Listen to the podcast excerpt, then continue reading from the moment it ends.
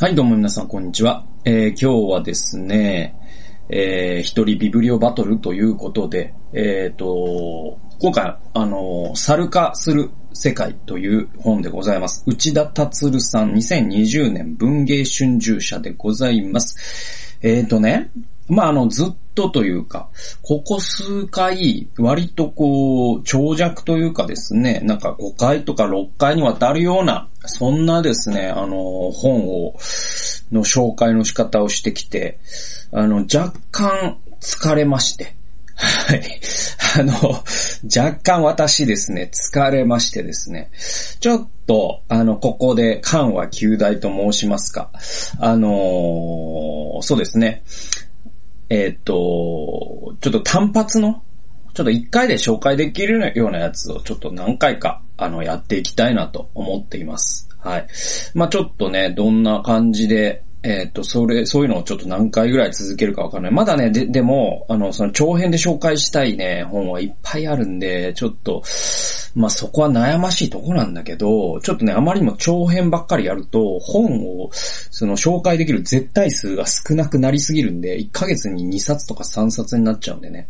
なんか、もうちょっと、あの、バランスをとっていこうということで、まあ、そういう、こう、単発シリーズ。まず最初は、猿化する世界でございます。えー、内田達さんですね、著者ね。で、内、内田達さんって、僕多分、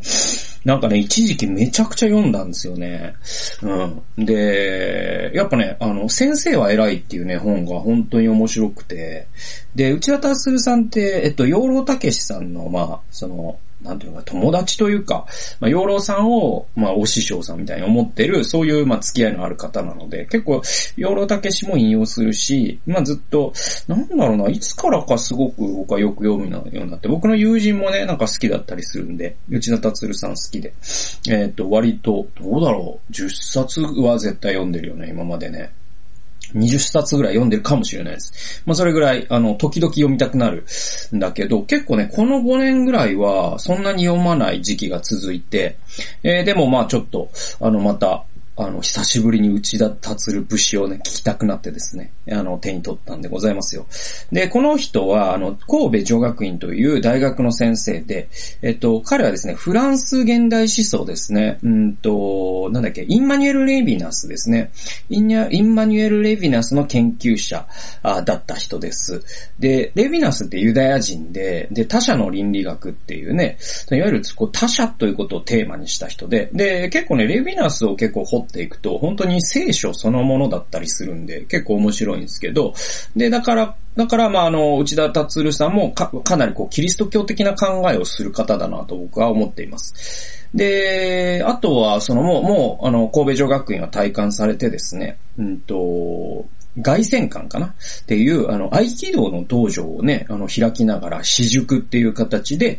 その、ね、若い人たちを育てている。まあ、思想家とかっていう風に彼は紹介されることが多いんですけれども、まあ、そういうですね、本当に、うん、そういう活動をなさっている方でございます。で、えっ、と、まあ、引用ね、そんなに多くないんで、一回で終わるかなと思うんですけれども、えーまず、その、まあ、この本って結構エッセイの寄せ集めなんで、そんなにこう体系だった本ではないから、こういう紹介の仕方にむしろ適した本なんでね、えっと、ちょっとかいつ、えーつまみ食い的にね、やっていきたいと思うんですけども、21ページ、あの、ポピュリズムの定義っていうことを言ってるんです。んで、うんと、あ、まず、こっからいこうかな。あのね、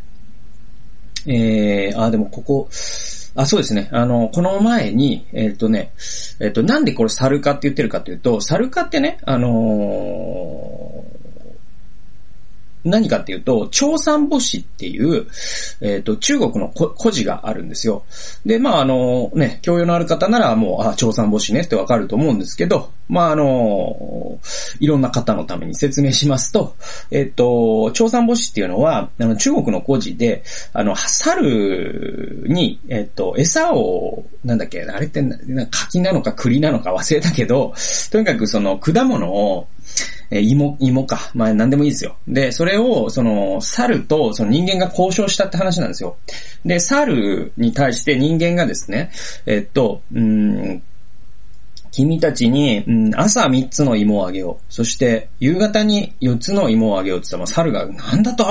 許さんって言って、そんなのはもうダメだもう革命を起こしてやるお前を殺して、俺たちの、その猿の王国を作るんだとかっていう。えー、そして、それに対して人間がですね、うん、わかった。よし、君たちがそこまで言うなら、もうここまで私は妥協する。そして、今日から明日からは、朝4つ、そして夕方に3つあげようって言うと、猿たちがイエーイって言って、もう、さすがこの王様に我々は一生使えていきますとかって言ってですね、猿たちが もう、あの、満足するという。でもこう、7つ、合計7つっていうことができてない、足し算ができないっていう話なんですよ。猿は足し算ができないっていう、そういう中国の故事なんだけど、これ結構実は深くて、じゃあそ、それって猿だけなのっていうと、そうじゃないんじゃないのっていう故事でもあるんですよ。えどういうことかと申しますとですね、あのー、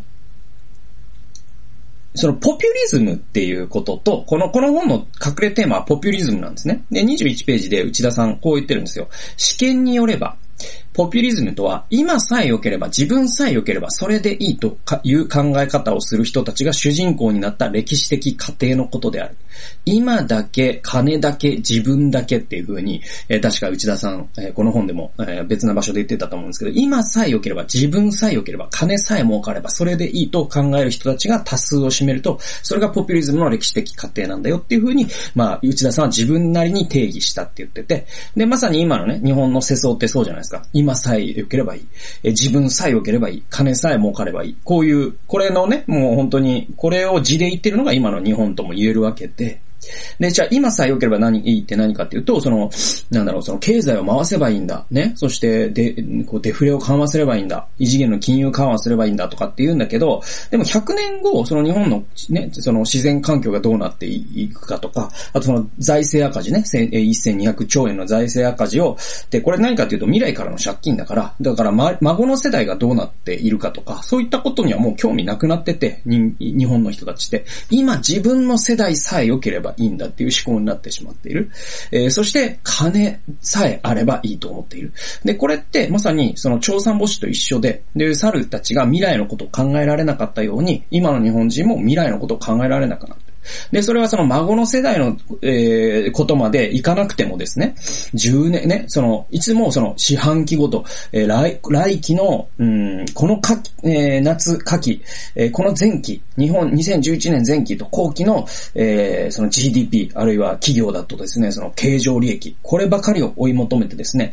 その企業の10年後の姿、20年後の姿、30年後の姿、そういったものまで描く経営者というのは少なくなってきている。まあそういうですね、とにかく近視眼的になっていく。で、それは時間的にも近視眼的になり、そして地理的にも、つまり、えー、なんだろう、その自分の周り、半径1メートルしか見えない人たち、もっと大きな広い社会がこのね、広がっていて、その社会を益するような形で政治をしなければ、あ結局は自分のね、えー、自分たちの政治というのが失敗なんだという目線を持てないから、あ今の社会を犠牲にしてでも自分たちの支持率を上げようとしてしまう。で、こういったことをポピュリズムだというふうに内田達夫さんは言ってるわけですね。えー、次行きましょうか。えっ、ー、と、じゃあ、ポピュリズムの対義語って何かって考えたときに、内田さんはですね、それは倫理だっていうふうに言うんですよ。えっとね、これ倫理っていうのはすごい大事で、あの、インマニュエル・レレヴィナスってですね、倫理を語った人、まあ、倫理の思想家なんで、だからまあ、内田達さんはこういうことを言うっていうのはすごく必然的なことで、25ページです。倫理的な人というのが、超散母子的な、今、自分だけの思考という意味の猿の対義語。だから猿の対義語って何かっていうと、倫理的な人間なんだっていうふうに、えー、内田さん言うんですよ。なぜなら、倫理っていうのは、ね、自分を超えた他者への想像力、そして今を超えた未来への想像力があってこそ、倫理というのが成立するんです。ね、えっ、ー、とね、えー、これ、どっか、ユダヤのことはなんかね、その言い伝えみたいなので、すごい僕が好きなのがあって、これ、ネイティブアメリカンだったかな。すごい好きなんですよ。それ何かっていうと、あのね、えっと、自分が生きている間にその木の木陰で休めない、そのような木を植える人がいる村は栄えるっていう えー、そういうね、言葉があるんです。で、それって倫理そのものなんですよ。だから、その僕がこの木を植えたからといって、生きている間に僕はこの木の木陰で、ね、涼むことはできない。だけど、僕が死んだ後に、僕の子供の世代、孫の世代の誰か知らない人がこの木陰で休むことができるために、ここに木を植えるような人がたくさんいる村、社会っていうのは栄える。っていう言葉があって、それって倫理なんですね。つまり自分だけじゃない、今だけじゃない。他者を想像して、そして未来を想像して、そのために益となっていくことができるような、えー、人間っていうのが倫理的な人間じゃないですか。これが長三母子っていう意味の猿と反対なんです。まあ、長三、まあ、猿は賢いんですよ。猿は賢いんだけど、あえてその部分を、まあ、内田さんも知ってて言ってるんで、別に猿をディスってるわけじゃなくて、その長三母子的な意味の猿ですね。今さえ良ければ、自分さえ良ければっていう意味の猿。これの反対語は、倫理なんですよ。えー、続きを見ますと、だからポピュリズムの対義語があるとすればそれは倫理である。私はそう思う。多分同意してくれる人はほとんどいないと思うけれども、私はそう思うと。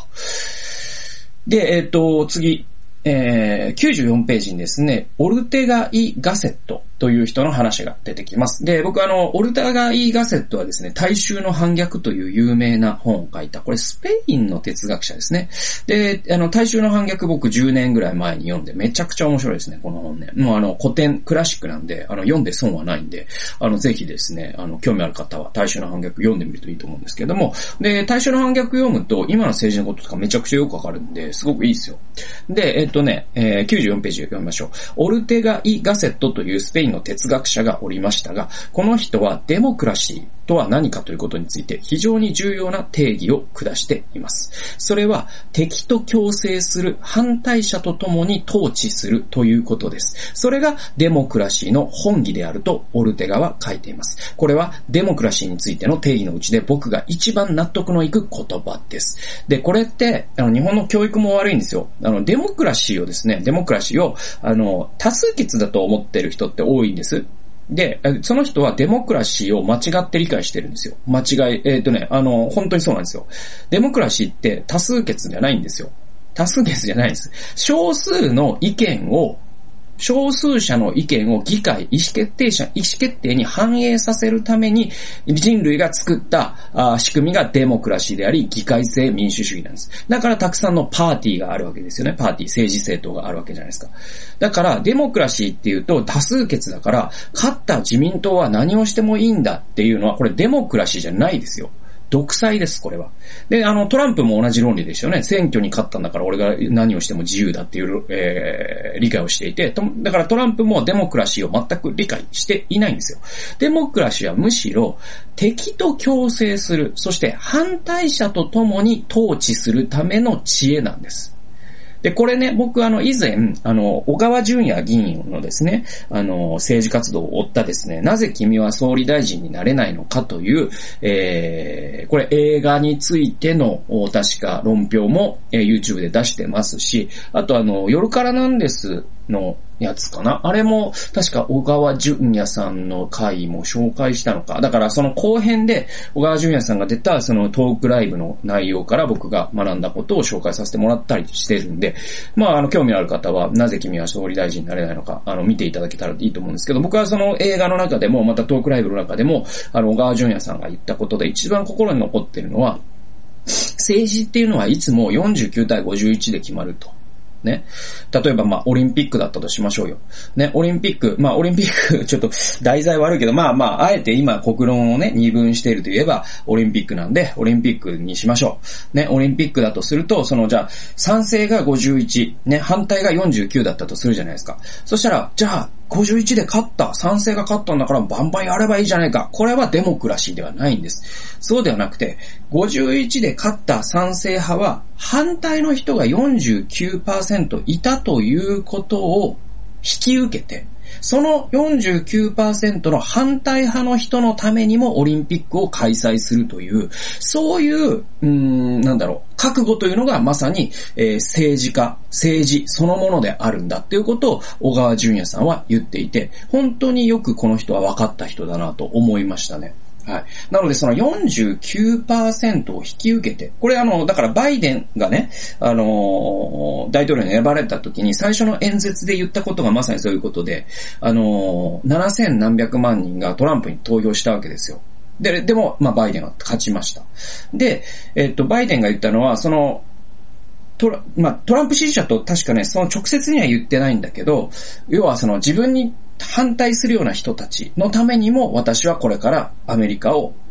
のね、政治を導いて、その人たちのためにも政治をしていくってことを宣言した。だからバイデンは民主主義が分かってた人なんですよね。はい、次行きましょう。えー、これ最後ですね。今回短いんで、あの最後なんですけど、最後はね、これちょっとすごい、あの、また政治の話とは違うんだけれども、あの、外国語をなぜ学ぶのかっていう話が結構、その、長編のね、エッセイに書かれてて、すごく面白かった。で、それ何かっていうと、その昨今のね、例えばなんか、その小学校から TOEIC をやった方がいいとか、なんかそういうあれあるじゃないですか。なんかそういう英語教育をね、なんか幼稚園から必修にした方がいいみたいなこととかあるじゃないですか。あと、それとセットで語られるのがそのプログラミングとかですよね。で、それってその思想の背後にあるのは何かというと、あの学術会議の任命拒否とかにもつながるんだけど、その今の自民党の人たちって、でその前はあの安倍安倍総、安倍政権の時に、えっ、と、文系学部はいらないみたいな発言をね、えー、政権の人がして、ものすごく炎上しましたけれども、結局それらに共通するものって何かっていうと、すぐに役に立つ知識だけが必要なんで、すぐに役に立たない、えー、知識みたいなものの蓄積、えー、そういったものに対する敬意のなさなんですよ。で、それっていうのは、えー、長い目で見れば、その国の教養というものを衰えさせて、結局国を衰退させるんだよっていうことを、えー、内田達郎さんは言ってるし、僕も当時からめちゃくちゃそう思ってました。で、それに対して、だから、内田達郎さんは、例えばじゃあ外国語教育、英語教育を考えてみましょうよと。で、英語教育をその幼稚園からさせるということにしてね、えー、一体何のメリットが、えー、日本にあるのかってことを内田さんはすごくあの疑問に思うわけですよ。それは道具としての、ね、彼らが言ってる英語ってカッコ付きの英語で、それって道具としての英語なんですよ。つまりその英語って Google 翻訳に簡単に置き換えられてしまうタイプの英語なんです。はい。縦のものを横にするだけです。ね、縦書きのものを横書きにするだけ。日本語を英語にするだけ。これ Google 翻訳が一番得意な部分で、これからもう、あの、普通に、えー、なんだろう、TOEIC900 点ぐらいの能力があろうがなかろうが同じようなコミュニケーションができる時代が来るでしょう。で、えー、で、僕も TOEIC ね、930点なんで、まあ、割とですね、あの、なんだろう、外資系の企業がね、あの、だいたい750点とか800点とかなんで、割とね、あの、普通に英語で仕事ができるレベルの英語力はあるんだけど、でもそんなのは Google 翻訳で、えー、全然置き換えられちゃうんですよね。うん。置きら、置き換えられます。はい。えー、なんで、あのー、じゃあ、それでもなおかつ英語を学ぶ意義というものが分かっている人が英語を学ぶ分にはものすごく意味があるっていうんですよ。じゃあそれ何なのっていうと、それは縦書きを横書きにする技術ではなくて、その英語というものが持つ言語体系の後ろにある文化とか、人々の考え方とか、世界観とか、そういったものをに触れることで、世界の多様性に触れるそのために外国語を学ぶのなら、それはめちゃくちゃ意味があるんだよって言うんですよ。で、僕ね、以前、あの、ウォズ、えー、っとね、なんだかな。ニズベットか。リチャード・ニズベットという人の書いた、あの、森を見る、えっと、木を見る西洋人、森を見る東洋人という本を紹介しましたけれども、まさにそういう話で、あの、例えばね、その、えー、まあ、英語を学ぶと、英語にの、その言語構造が学べるわけですよね。それ文法であったりとか、愛という主語が必ず立てられるとか、で、その愛という主語を必ず立てるという背後にはデカルトの西洋近代的自我というものがあったりとか、っていう、その彼らの思想を学ぶことができるわけですよ。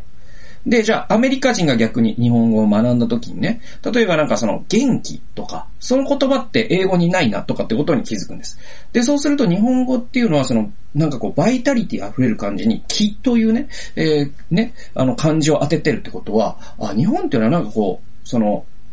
身体とか、そういうものに還元されない気みたいな、そういう概念を持っている。えー、そういう世界観を日本人は持っているんだなっていうことをアメリカ人が学ぶならば、それは日本語を学ぶ意味はめちゃくちゃあるんですよ。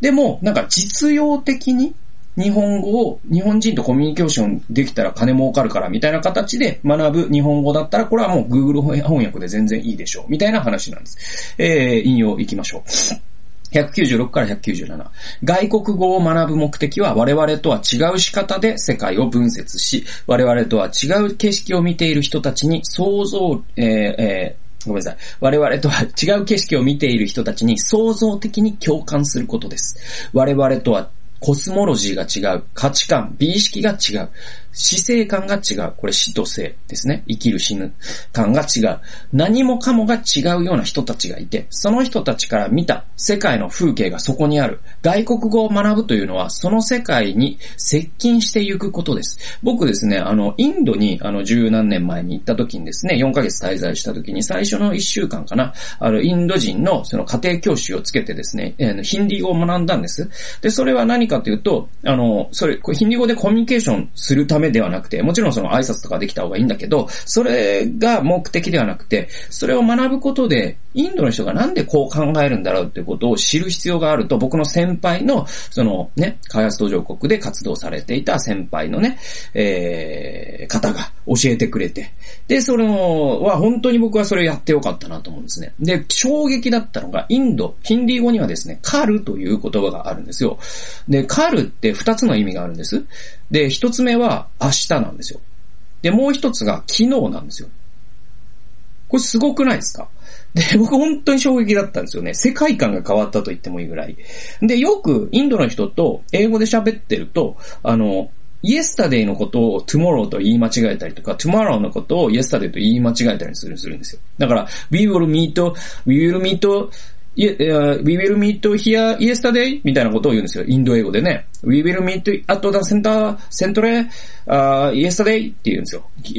ごめん、ちょっと明日、明日、ね、tomorrow のことだろうなと思いながらも僕は自分の中で脳内で変換しながら聞きます。なぜならカルという言葉を知ってるから、あ、それを言い間違えたんだなっていうのがわかる。で、そのカルという言葉が昨日と明日という二つの意味を持つっていうことを考えたときに、あ、インドの人にとっては時間は二つしかないんだなっていうことがわかるんですよ。それは今と今じゃない時間ですよ。今という種類の時間と、それ以外の時間があるだけで。我々はね、その西洋、西洋的な時間観だと過去と現在と未来未来という三分類されるじゃないですか。インドの場合は、というかそのインドの言語体系から見えてくる世界、ヒンディー語から見えてくる世界には二つの時間しかなくて、それは今か今以外なんですよ。こういうことを学ぶのが実は外国語を学ぶ一番のメリットなんだよということを内田達也さん、ここで言ってるんですね。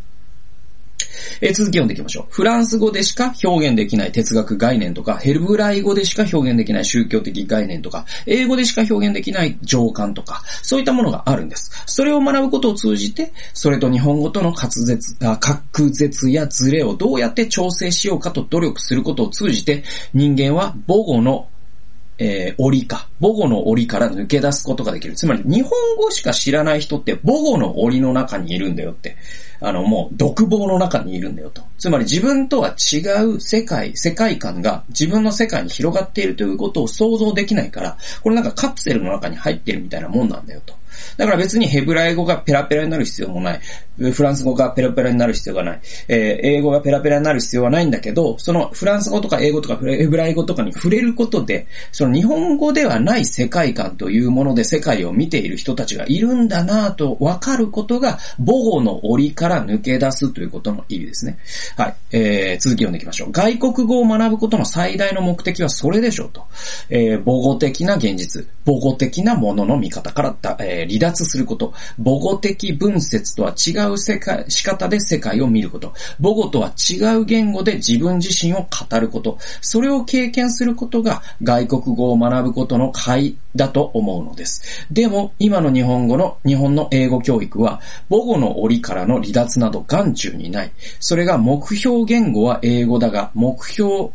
えー、文化は日本だということの意味です。だから目標とする言語は英語なんだけど、それを通して実現しようとしている実現、自己実現の仕方は非常に極めて日本的だっていうことの意味なんですよ。外国語なんか別に学ぶ必要はないのだが、英語ができないとビジネスができないから馬鹿にされるから、だから英語をやるんだという、えー、そういう学び方のことを、えー、内田さんは批判しています。言っている本人はそれなりにリアリズムを語っているつもりでいるんでしょう。でも現実にその結果として日本の子供たちの英語力は劇的に低下してきているのです。えー、それはそうです。ユニクロのシンガポール支店長が上がりであるような英語教育を受けていたら、そもそもそんな仕事に何の興味もない子供たちは英語をやる理由がない。まあ、ユニクロのシンガポール支店長がね、あの意味のない仕事だと、あの、言ってるわけではないと思いますよ。だけれども、た、例えばそういうことですよ。そのなんか、日本企業のその、海外支社で働くことが上がりであるような英語教育には、その文化のふくよか、ふくよかさとかですね、その、なんだろう、奥行きとかっていうことを学ぶ、そういう気概が全くないから、そりゃ、子供たちは英語から離れていくわな、っていうことを、内田さんここで言っているんですよ。ということで、まあ、あの、今回短めですけれども、猿化する世界。これ、あの、面白い本なんで、ぜひね、手に取って読んでいただければと思います。すごく読みやすいんでね、あの、おすすめでございます。まあ、あの、ちょっとしばらく、ちょっと単発シリーズを何回かやっていきたいと思っていますので、また聞いてくだされば嬉しいなと思います。今日も最後まで聞いてくださってありがとうございました。それではまた次回の動画及び音源でお会いしましょう。さよなら。